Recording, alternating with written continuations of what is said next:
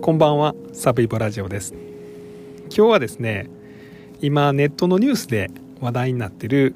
スイスの安楽死マシンサルコについてお話しします。で、まあ、サルコって何っていうところがまずあるんで、えー、ご存じない方のために簡単に。スイスはですね自殺幇助というのをまあ国の法律で認めてる国なんですね。えー、オランダなんかも、えー、まあ、安楽死については積極的な国なんですがまあ要はですね、まあ、どうしても病気とか、まあ、そういう苦しみで、えー、まあ死を選びたいと、まあ、いう人に対して、まあ、お医者さんが、まあ、睡眠薬の、まあ、きついやつを、まあ、渡して、まあ、ご自身の意思で、まあ、それを飲んでくださいと。でそれをまあ環境も整えてですね、まあ、もちろんその簡単に死ねるというわけじゃないんですけれども、まあ、その自殺幇助団体というのがありまして、えー、まあそこにまあ申請をしてですね、まあ、そこが面談とか、えー、そういうのをまあ通じてですね、えー、OK ですよとなれば、えー、例えば日本からでもまあスイスに行ってで、えー、まあ、ホテルみたいなところで、まあ、ゆっくり最後の意思を確認してですね、まあ、それでもやっぱり死を選びたいという人には、えー、きつい睡眠薬が処方されて、まあ、それを飲むと、えー、安らかに、まあ、死ぬことができると。まあ、いうようなことを、まあ、国として認めてるところです。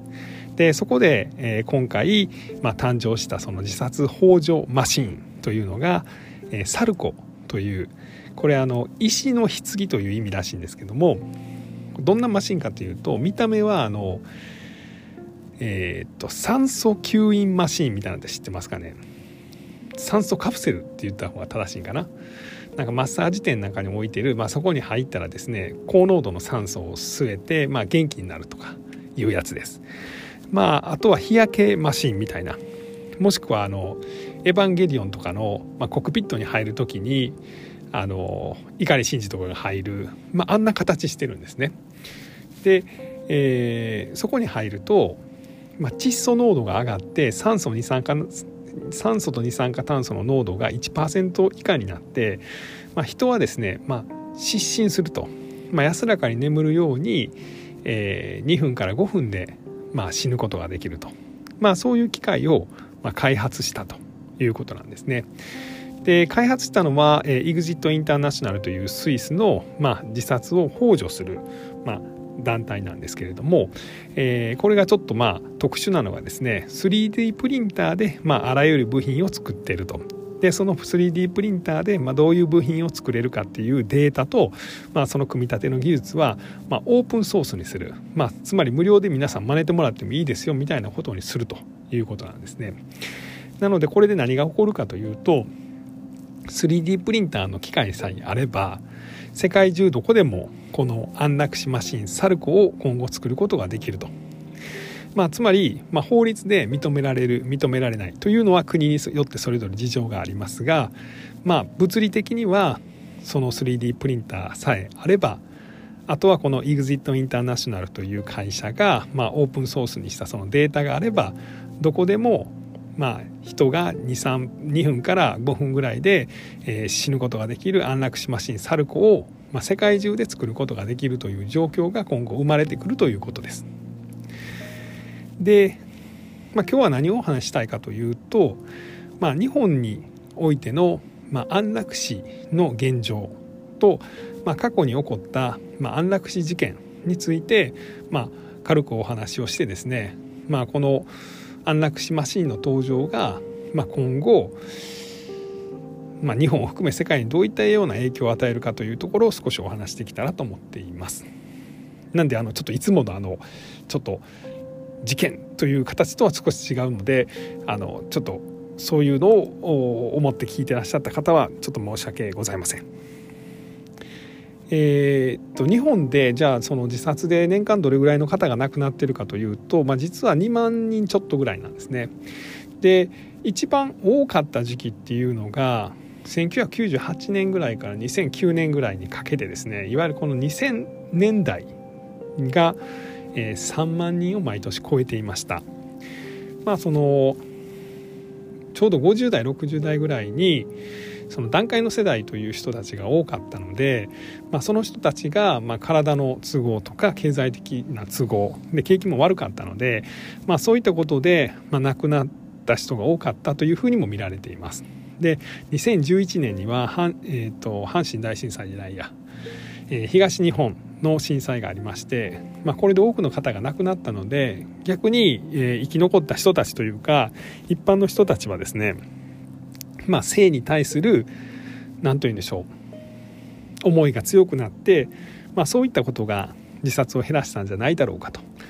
あとはあの2012年からの第二次安倍内閣が、まあ、結構積極財政をして経済が安定したので、まあ、そういう意味でも自殺者が減ったんじゃないかみたいなさまざまなことは言われてますが、えー、現状は最盛期よりも1万人ぐらい少ない、まあ、年間2万人ちょっとぐらいの方が自殺で亡くなっているというところです。じゃあその日本においてですね、まあ、一番死んでる原因は、まあ、がんなんですけどがんが大体まあ30何万人かぐらいなんででその次が心臓病かな。まあそんなランキングがいろいろあってえー、っと2万人ちょっとが自殺で亡くなってると。ちなみにコロナは2年間で1万8,000人ぐらいが亡くなってるんで、まあ、コロナ死者よりも多い数が、まあ、毎年日本では自殺で失われてると。いうところです。じゃあ日本はですね自殺に対してどういうふうな定義をしてるか、まあ、自殺幇助ですねについて、ま、どういうふうに法的に定めてるかというと、まあ、安楽死っていうのがありますね、えー、助かる見込みのない病人を本人の希望に従って苦痛の少ない方法で人為的に死なせることを安楽死というふうなことなんですけども、まあ、日本においては結論的に言うと消極的な安楽死は認められてます。で安楽死には消極的安楽死と積極的安楽死というのがあるんですけど、えこの積極的安楽死というのは、え医師もしくは個人が直接、え薬物などを用いて死期を早めることということなんですね。で消極ごめん。なさい、え消極的安楽死は、え何かというと、えこれは、え死期の迫った、まあ、末期の患者に延命措置を、まあ、行わない、えー、自然死を、まあ、促すこと。でこれをまあ尊厳死というふうに言われてます。だからもうもうほんまに何もせえんかったら本来亡くなる人に対してですね、まあ、胃ろう、まあ、直接胃にチューブで栄養を送り込んだりとか、まあ、点滴でなんとか命を長らえさすみたいなことを、まあ、死なずに、えー、せずにまあ亡くなって亡くならすというのを消極的安楽死と言われてましてこれは認められています。しかしこの積極的安楽死というのは、えー、認められていません。ただまあ長らく日本でもですね、まあ、安楽死協会みたいなところは、まあ、設立されたのがもう76年とかもう、えーとだいぶ前ですよねもう50年60年前ぐらいにできてまして、えー、まあいろんな事件が起こってます例えばあの1991年に起こったのが東海大学安楽死事件という事件が起こってます。えー、これはまあどんな事件かっていうと、まあ、東海大学というまあ大学でですね、えー、とこの付属の病院がありましてですでにまあ昏睡状態に陥ってた末期の患者さんがん患者の人に対して塩化カリウムというまあ毒を、えー、静脈注射をして心臓麻痺を起こさせて、えー、死亡させたということで医師が、まあ、懲役3年の求刑をされて懲役2年執行猶予2年という有罪判決を受けたということなんです。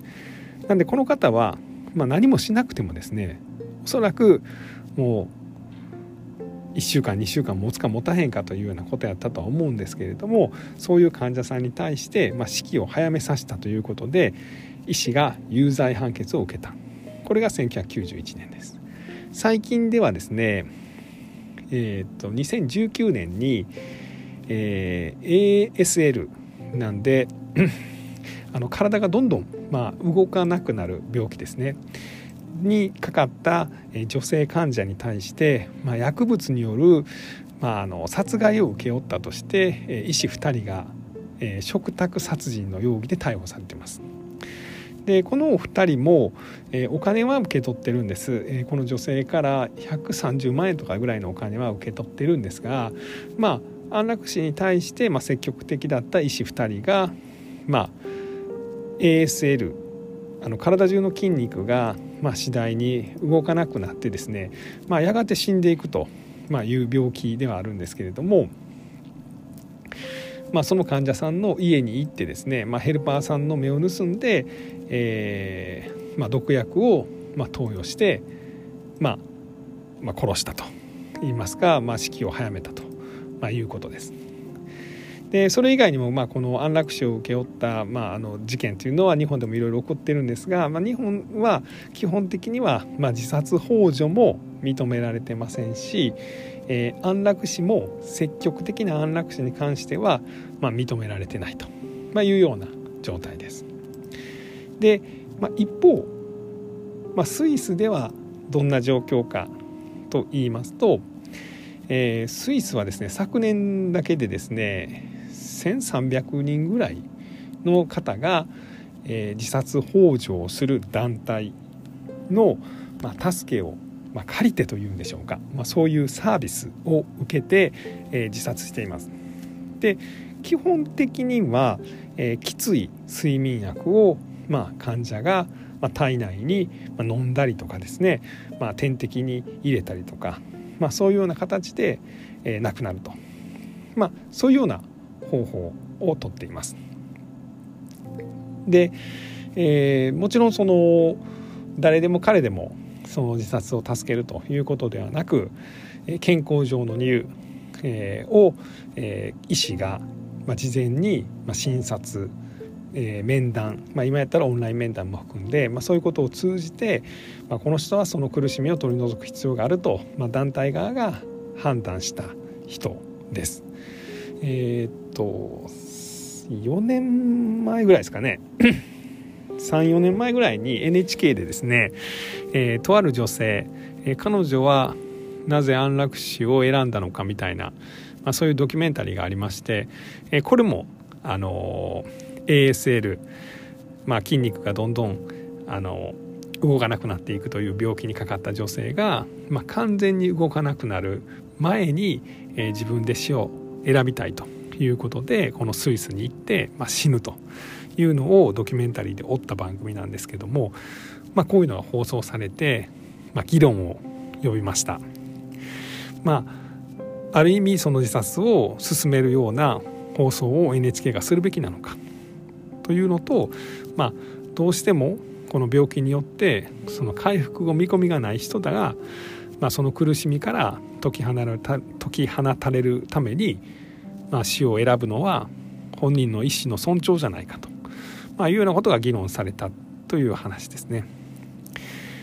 まあ、僕個人こういう問題はきちんと考えなきゃいかんとは思うんですけれども、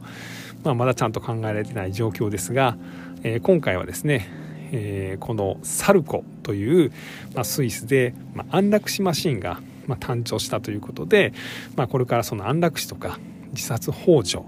に関して、まあ、日本でも議論がなんか起こるんじゃないかなと思って、えー、この話を取り上げさせていただきました。まあ実際このスイスで作られたサルコもですねまだじゃあスイスはそれを認めるのかどうかっていう結論は出していません。で、えー、このスイスにある、まあ、EXIT っていう団体とか、えー、あと何やったかな、えー、ディグニタスという、まあ、団体。この2つがでかい団体でこれ自殺を助けてるんですけど、まあ、そういう団体がこのマシンを導入するかどうかと。いうのは、